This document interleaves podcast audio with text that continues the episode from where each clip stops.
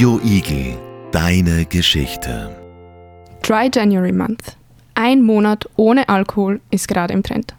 Aber warum ist das notwendig? Rund eine Million Österreicher und Österreicherinnen trinken im gesundheitsgefährdenden Ausmaß. 20 Prozent rauchen täglich, 1 bis 2 Prozent konsumieren auf Lebenszeit Opioide und neue psychoaktive Substanzen. Warum fällt uns der Umgang mit süchtig machenden Substanzen und Tätigkeiten so schwer? Wie kommen wir aus diesem Teufelskreis von Sucht und Entzug heraus?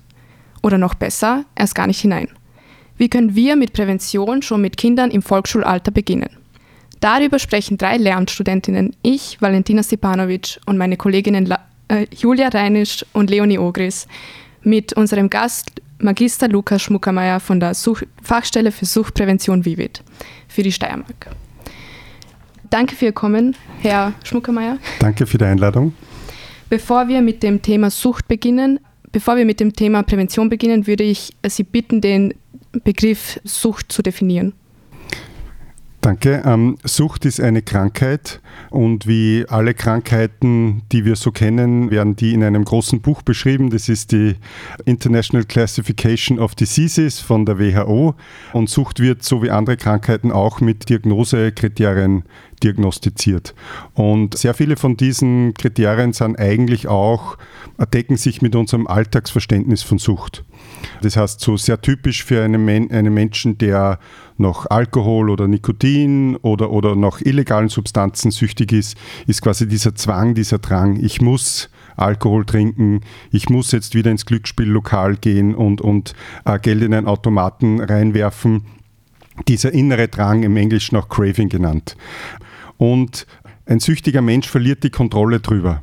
Der kann nicht sagen, heute trinke ich gemütlich ein Bier und dann passt es, weil ich muss morgen früh raus zu einem wichtigen Termin. Nach diesem Bier wird er sich sagen, okay, da gehen noch zwei, drei Bier und, und, und verliert die Kontrolle drüber. Hat nicht die Möglichkeit zu sagen, ich spiele jetzt um 200 Euro im Casino und die 100 Euro, die ich sonst noch mit habe, die die brauche ich für was anderes. Der wird im Casino oder sie alles Geld verspielen, was sie dabei hat. Das wären quasi so die ersten zwei wichtigsten Suchtkriterien. Es gibt noch ein paar Sachen, die typisch sind.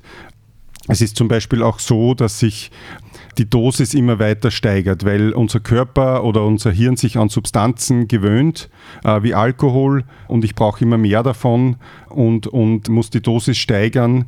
Und wenn ich quasi, das sind die typischen Entzugserscheinungen, wenn ich dann Alkohol oder, oder, oder Cannabis absetze, dann gibt es ab und zu körperliche Entzugserscheinungen, so wie Zittern, Schweißausbrüche oder eben so Dinge wie Nervosität, Gereiztheit, merkt man sehr oft bei Raucherinnen und Rauchern, dass sie nach äh, so einer Stunde das Gefühl haben, so jetzt brauchen wir Pause, damit ich mich wieder auf die Lehrveranstaltung konzentrieren kann.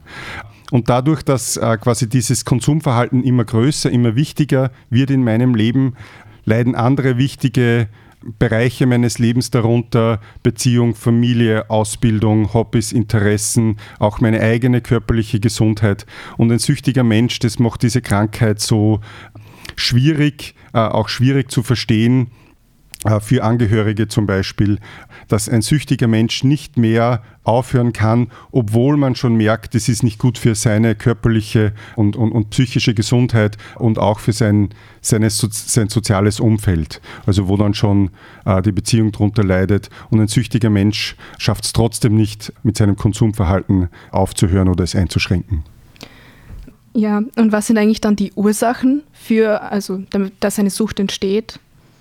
Ähm, das ist eben genauso kompliziert wie die Krankheit an sich, äh, weil es gibt eben nicht die eine Ursache, warum äh, die eine Person süchtig wird und die andere nicht, sondern das ist meistens ein, ein sehr ungünstiges Bündel an verschiedensten Ursachen. Wir reden da quasi unter, unter Fachkolleginnen und Kollegen, wir reden vom Risiko- und Schutz Faktoren. Jeder Mensch hat in sich gewisse Eigenschaften, Persönlichkeitsmerkmale, Wissen, Einstellung, Verhaltensweisen, die eher vor Sucht schützen, die das Risiko einer Sucht eher äh, reduzieren. Das nennen wir Schutzfaktoren und dann aber auch Dinge, die eher das Risiko für eine Sucht erhöhen. Das heißt, es gibt nicht den einen Faktor und dann wird man fix süchtig. Äh, Gleichzeitig, wenn ich weiß, okay, ich, ich habe einen Freundeskreis, äh, in dem sehr oft sehr viel getrunken wird, wo bei jeder Gelegenheit quasi das Bier äh, rausgeholt wird, äh, dann wäre das eher ein Risikofaktor. Wenn es allerdings in dem Freundeskreis zum Beispiel oder der Familie auch Personen gibt, die sagen, ja, heute passt es mit dem Alkohol nicht, heute gehen wir wandern, heute gehen wir klettern, heute machen wir was anderes, dann wäre das eher ein Schutzfaktor. Und diese Dinge, die spielen, spielen quasi zusammen äh, und diese Risiko- und Schutzfaktoren, die findet man in der Person an sich, in ihren Eigenschaften, die findet man in ihrem engeren Umfeld, Familie, Freunde, Studienkolleginnen, teilweise eben auch auf höherer Ebene. In Österreich kann ich einige Risikofaktoren aufzählen, warum es in Österreich teilweise sehr wir, was den Umgang mit Alkohol zum Beispiel betrifft, wir nicht ab und zu die, die, die gesundheitsförderlichste Kultur im Umgang mit der Substanz Alkohol haben, die eher ein Risikofaktor ist. Da geht es nicht nur um Gesetze, sondern eben auch um implizite Normen. Und natürlich, es gibt verschiedene Substanzen oder Verhaltensweisen, die einfach an sich, in sich ein größeres Suchtpotenzial haben. Also das sind so diese vier Felder, in denen es Risiko- und Schutzfaktoren gibt. Und äh, wenn quasi dieses sehr komplexe System kippt, das passiert nicht von heute auf morgen, äh, dann kann eben Sucht entstehen. Spielt zum Beispiel Stress dann auch eine Rolle bei der Entwicklung von Sucht? Auf alle Fälle. Das ist eben äh, die, nicht Stress an sich ist quasi, Stress kann ein Risikofaktor sein. Es geht aber vor allem darum, wie man mit Stress umgeht, zum Beispiel. Und es gibt verschiedenste Möglichkeiten, mit Stress umzugehen. Eine Möglichkeit, die leider immer sehr einfach da ist, ist, ich habe Stress, ich gehe mit meinen Freunden trinken, ich gehe jetzt kiffen, ich gehe Computer spielen. Und wenn, ich, wenn das meine Dauerstrategie wird, um mit Stress umzugehen, das heißt, ihn eigentlich nicht anzugehen, nach Lösungen zu suchen, zu schauen, was ist es das, was mir Stress verursacht, äh, wie kann ich die Ursache konstruktiv angehen und das Problem lösen, sondern ich versuche äh, eigentlich dem Problem auszuweichen, indem ich Suchtmittel konsumiere, dann kann das zwischenzeitlich kurzfristig helfen, wenn das zu meiner Dauerstrategie wird. Ich mache das immer so. Ich merke, ich habe dann irgendwann keine andere Möglichkeit, mit Stress umzugehen. Dann steigt die Suchtgefahr. Ist das bei Schülern dann auch das gleiche mit Schulstress? Also hat Schulstress auch eine Auswirkung bei der Entwicklung? Prinzipiell, also es gibt, also man kann, Stress an sich ist nicht, also lässt sich nicht vermeiden. Äh, ganz ohne Stress geht es in der Schule nicht oder überhaupt im Arbeitsleben. Es geht immer darum, wie hoch ist natürlich der Stresspegel und wie geht man damit um. Und das ist auch etwas, eine Fähigkeit, eine Fertigkeit, die man lernen kann. Man kann mit Stress, man kann Stress bei sich selbst erkennen. Woran erkenne ich bei mir dass ich gestresst bin, äh, um dann zu merken, okay, jetzt habe ich verschiedene Möglichkeiten, damit umzugehen. Das ist eine der grundlegenden Lebenskompetenzen, die man Kindern und Jugendlichen schon sehr früh beibringen kann, beziehungsweise jemanden dabei unterstützen, das zu lernen. Und dann, wenn ich schaffe, konstruktiv mit Stress umzugehen, zu schauen, okay, jetzt bin ich gestresst, jetzt sollte ich eine Pause machen, jetzt sollte ich kurz einen Schritt zurückdrehen, schauen, was stresst mich, wie kann ich zuerst dieses Problem lösen und dann das andere, wo kann ich mich vielleicht auch hinwenden, um mir Unterstützung oder Hilfe zu holen. Ich schaffe das jetzt nicht, ich verstehe das nicht. Ich rufe meine beste Freundin ein. Wir schauen, wir schauen nicht gemeinsam TikTok-Videos, sondern wir, wir schauen uns das mathematische Problem an. Wenn ich die Ursache erkenne, das Problem löse, dann kann dieser Risikofaktor zum Schutzfaktor werden, weil ich merke, aha, ich kann Probleme lösen, ich habe die Fähigkeit, ich bin nicht hilflos in dieser Welt. Das hat sehr viel mit Selbstwert, mit Selbstbewusstsein, mit Selbstwirksamkeit zu tun. Äh, wer diese Fertigkeiten und auch Persönlichkeitseigenschaften hat, äh, der hat äh, sein Suchtrisiko schon wieder ein bisschen reduziert. Okay, und man hört ja auch manchmal, dass genetische Faktoren eine mhm. Rolle bei Suchtentwicklung spielen. Stimmt das oder? Da wird sehr viel geforscht. Die, da ist jetzt die, die, die, die Forschungslage jetzt nicht so eindeutig. Es gibt das, was man bis jetzt nicht gefunden hat, ist das Gen. Wenn ich das habe, dann werde ich bestimmt süchtig. Äh, es kann schon sein, dass gewisse Gene äh, bei, bei dem einen wie Alkohol im Körper verarbeitet wird und das kann eher quasi die, das, das, das Alkoholsuchtrisiko eher erhöhen oder erniedrigen. Äh, aber es gibt jetzt nicht, äh, das ist ein Faktor eben unter vielen. Es geht sehr stark darum, wie gehe ich damit um, wie geht meine Peer Group damit um, äh, in welche Gesellschaft bewege ich mich, wie schaffe ich eben mit, mit, mit kritischen Situationen umzugehen. Das sind Faktoren, die wahrscheinlich eine größere Rolle spielen als die Gene. Okay. Und traumatische Erfahrungen haben die auch eine Auswirkung auf die Entstehung von Sucht? Genau, also das kann eben auch, es geht immer darum, wie damit umgegangen wird. Das kann nie der alleinige Auslöser sein, sondern sehr oft haben also Menschen, die schon quasi aufgrund dramatischer Erfahrungen zu Suchtmitteln greifen, haben sehr oft auch erstens die Gelegenheit, das Suchtmittel da zu haben. Das hat etwas mit der äh, Verfügbarkeit in der Gesellschaft zu tun beziehungsweise auch teilweise vielleicht bewusst oder unbewusst von Eltern, ihrer näheren Umgebung, der Familie gelernt, aha, mein Vater, wenn er gestresst ist, geht immer in den Automatensalon. Das ist vielleicht für mich auch eine Option, so mit Problemen umzugehen. Das heißt, diese Dinge spielen immer zusammen. Außer bei Ihnen natürlich. ja, eigentlich bin ich gar nicht die richtige Ansprechperson, wenn jemand wirklich von Sucht betroffen ist oder wenn sehr oft melden sich auch Angehörige in einer Beratungsstelle. Es gibt eben in der Steiermark ein paar Beratungsstellen. In der, die, die, die größte in Graz ist quasi die Drogenberatung des Landes Steiermark.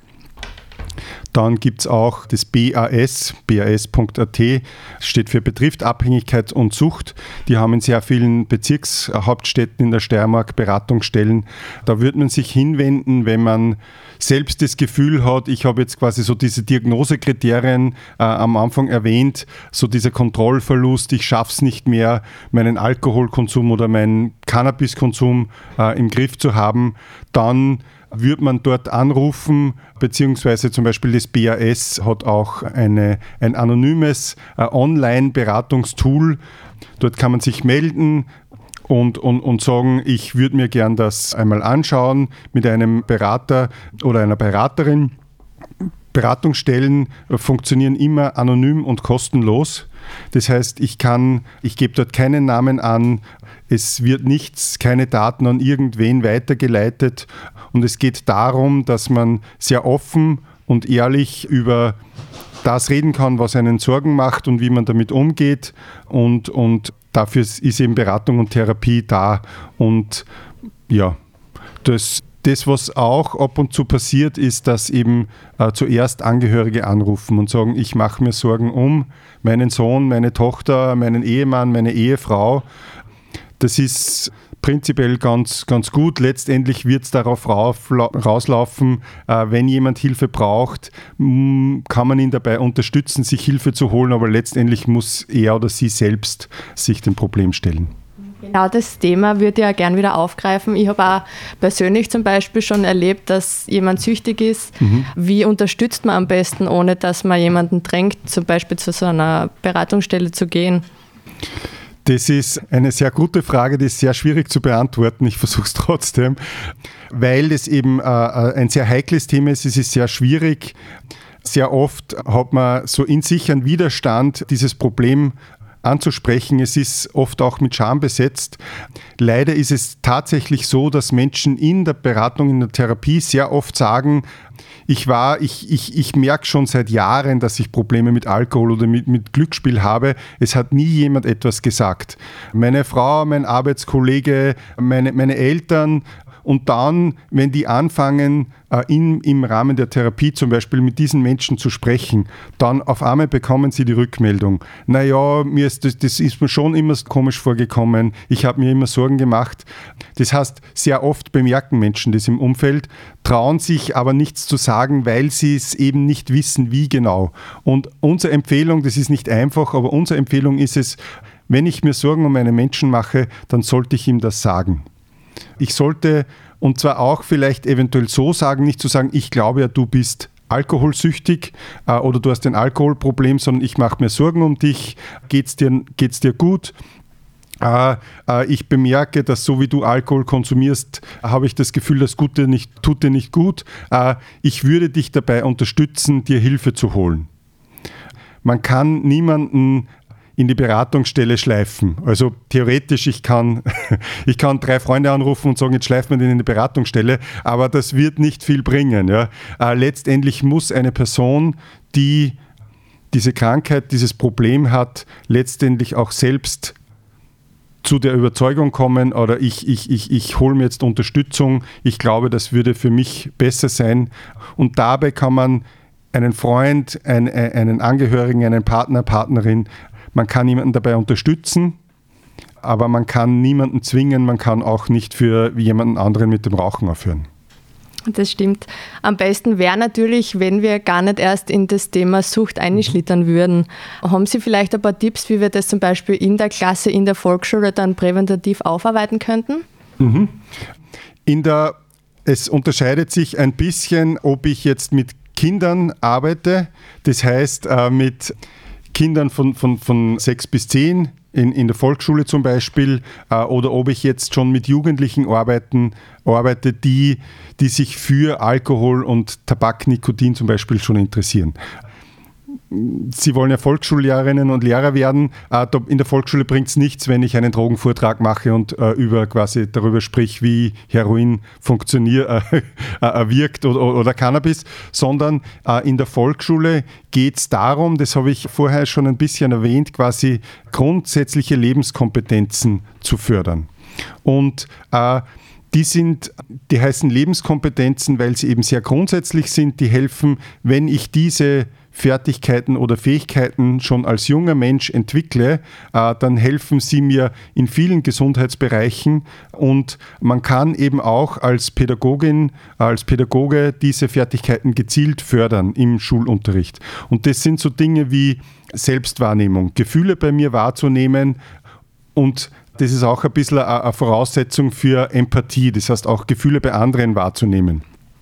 Umgang mit Stress, Umgang mit belastenden äh, Emotionen, äh, so Dinge wie quasi kritisches Denken, kreatives Denken, das sind Dinge, die mir helfen, äh, Probleme zu erkennen und eben auch Probleme zu lösen, also quasi Problemlösefertigkeiten, kommunikative, soziale Fähigkeiten, all das sind Dinge, die keine, es gibt keine Wunderpille, die nicht so hundertprozentig vor, vor Sucht schützen, aber das, von denen wissen wir, das sind Schutzfaktoren. Äh, je besser ich diese Fertigkeiten äh, ausgebildet habe, äh, umso geringer ist das Suchtrisiko und hat auch den Vorteil, es ist auch ein wertvoller Beitrag zur Gewaltprävention, zur Suizidprävention, zur Förderung von sexueller Gesundheit. Mhm. Und wir haben nicht das Thema Alkohol oder Zigaretten zum mhm. Beispiel in der Volksschule. Wie schaut es da mit dem Thema Medien, Spiele, Computerspiele aus? Mhm.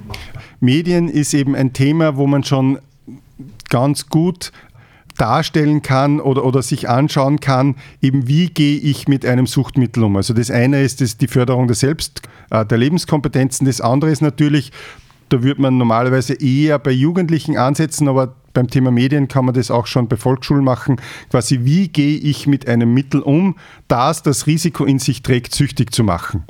So eben, äh, Gott sei Dank ist ja nicht jeder, der Alkohol trinkt, wird Alkoholiker oder Alkoholikerin. Das heißt, es geht darum, viele Menschen schaffen es mit Alkohol so umzugehen, dass sie nicht süchtig werden. Und da kann ich auch schon, wenn ich in der Volksschule mit, mit, mit, Jugend, mit, mit Kindern arbeite, wie kann ich mit dem Thema Medien umgehen, äh, wie kann ich das eben unter Kontrolle halten, wofür passt es gut, was sind die Risiken, wie kann ich, äh, was mir am Thema Medien gefällt, was mich daran fasziniert, gut für mich nutzen, äh, wie kann ich die Risiken erkennen und vermeiden.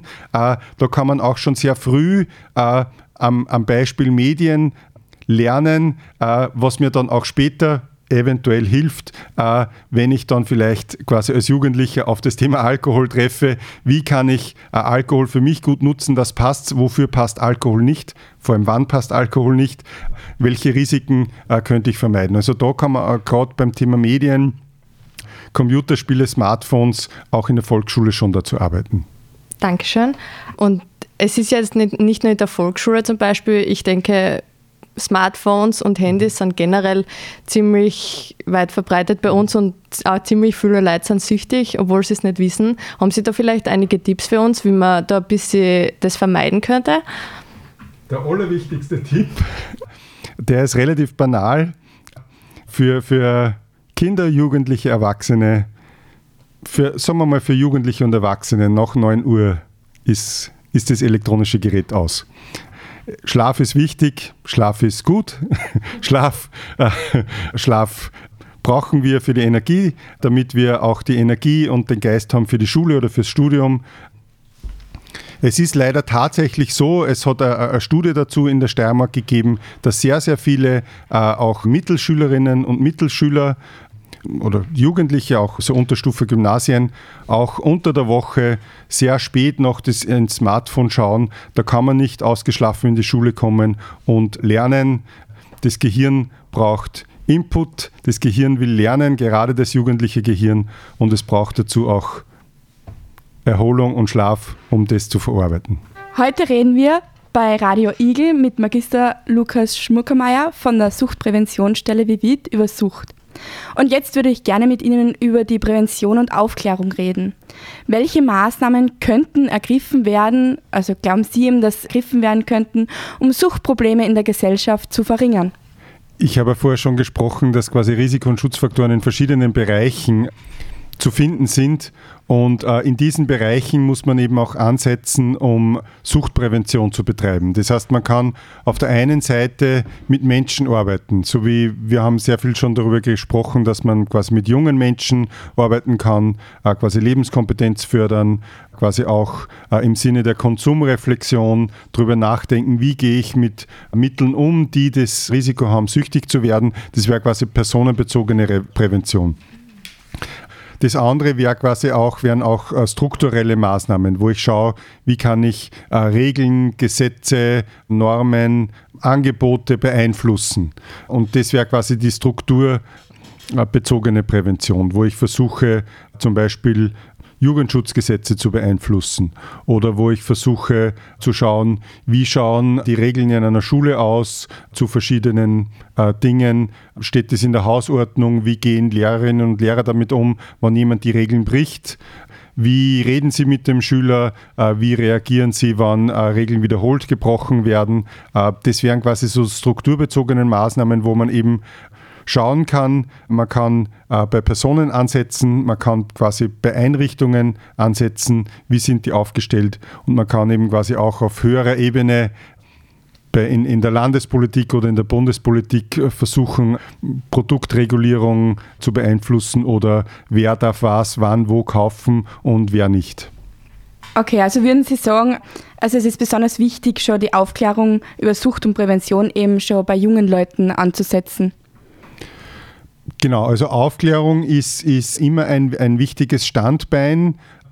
Da macht es eben Aufklärung über bestimmte Substanzen oder Suchtformen, macht bis zu einem gewissen Grad nur dann Sinn, wenn sich ein Kind, ein Jugendlicher dafür interessiert. Das heißt, wenn ein Jugendlicher sich überhaupt nicht für Alkohol interessiert oder ein, ein, ein Kind meistens, dann macht Aufklärung noch ein bisschen weniger Sinn als bei 13, 14, 15-Jährigen, wo das dann einfach ein Thema wird. Äh, also das heißt, ganz früh ansetzen, man wird keinen äh, Drogenvortrag bei, bei Volksschülerinnen machen.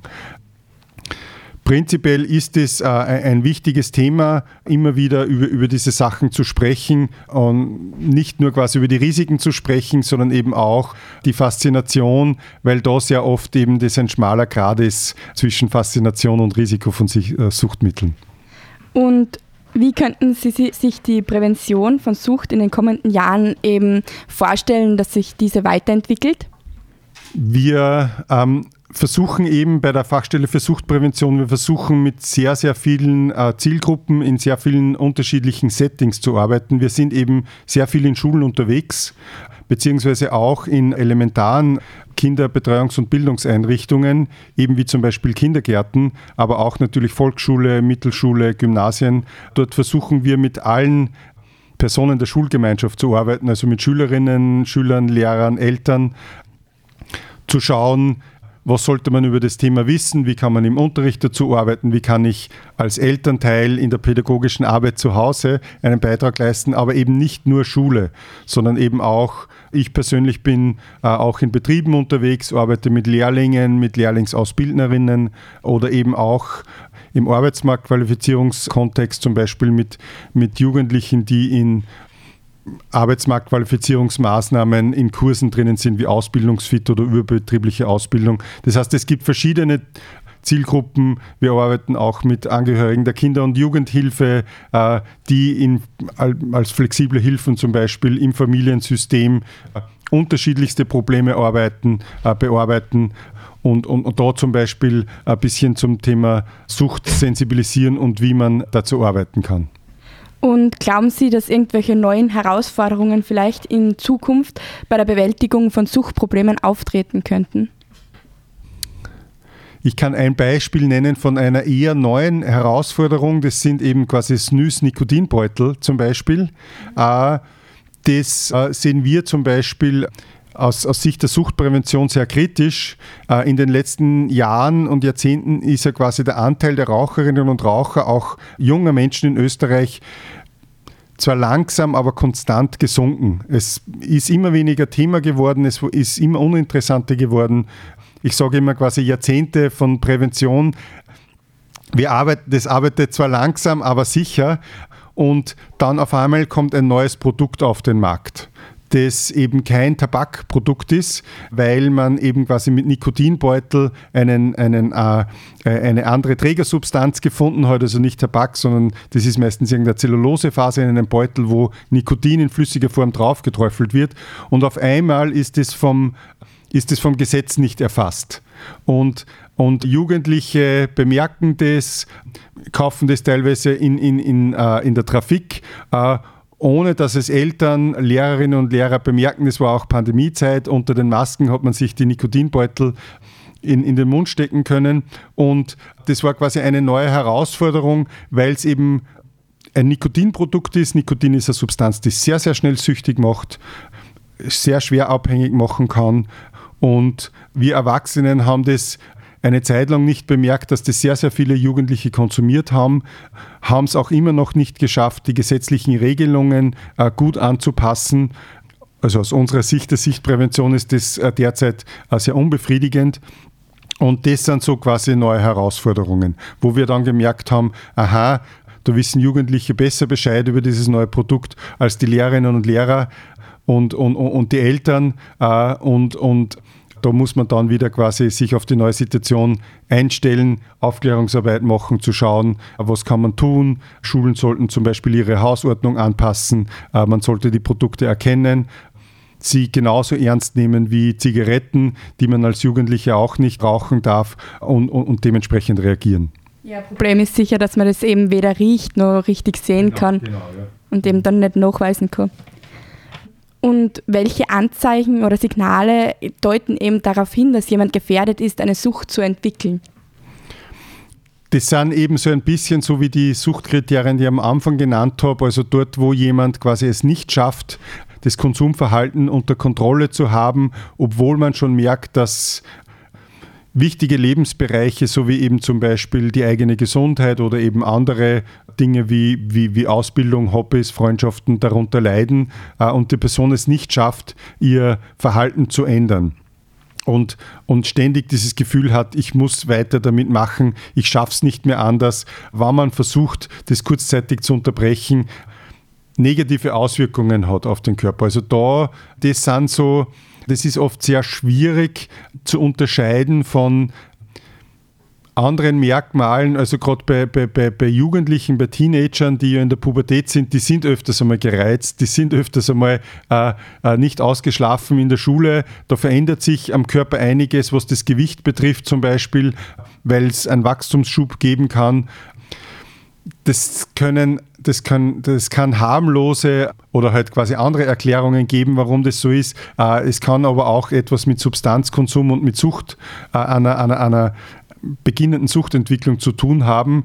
Da muss man als Pädagogin, als Angehörige ein bisschen auf sein, auf sein Bauchgefühl hören und wenn man das Gefühl hat, strukturiert auf diese Ebenen schauen, quasi, was sind Veränderungen, die mir Sorgen machen auf der körperlichen, auf der psychischen, auf der sozialen Ebene des Kindes, der Jugend, des Jugendlichen, da ein bisschen zu schauen, was ist es, was mir Sorgen macht und das dann eben auch direkt ansprechen. Nicht unbedingt mit, schon mit einer Diagnose im Hintergrund, sondern ehrlich, offen, äh, auf Augenhöhe mit dem Jugendlichen zu sprechen. Das habe ich beobachtet, das macht mir Sorgen. Wie siehst du die Situation? Und gibt es irgendwelche langfristigen Ziele, die man eben im Kampf gegen die Sucht anstreben sollte? Die, äh, die lang, also ein, es gibt keine suchtfreie Gesellschaft. Das muss man auch irgendwo akzeptieren.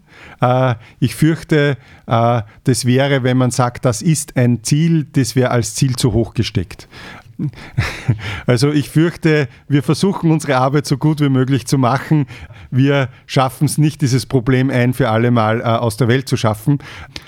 Es geht darum, in der Suchtprävention Strukturen so zu beeinflussen und Menschen das Werkzeug mitzugeben, dass sie ein äh, möglichst gesundes, äh, buntes, äh, glückliches, erfülltes, äh, vielfältiges Leben leben können. Das ist im Prinzip, äh, das ist nicht im Prinzip, sondern das ist das Ziel von Gesundheitsförderung und Suchtprävention.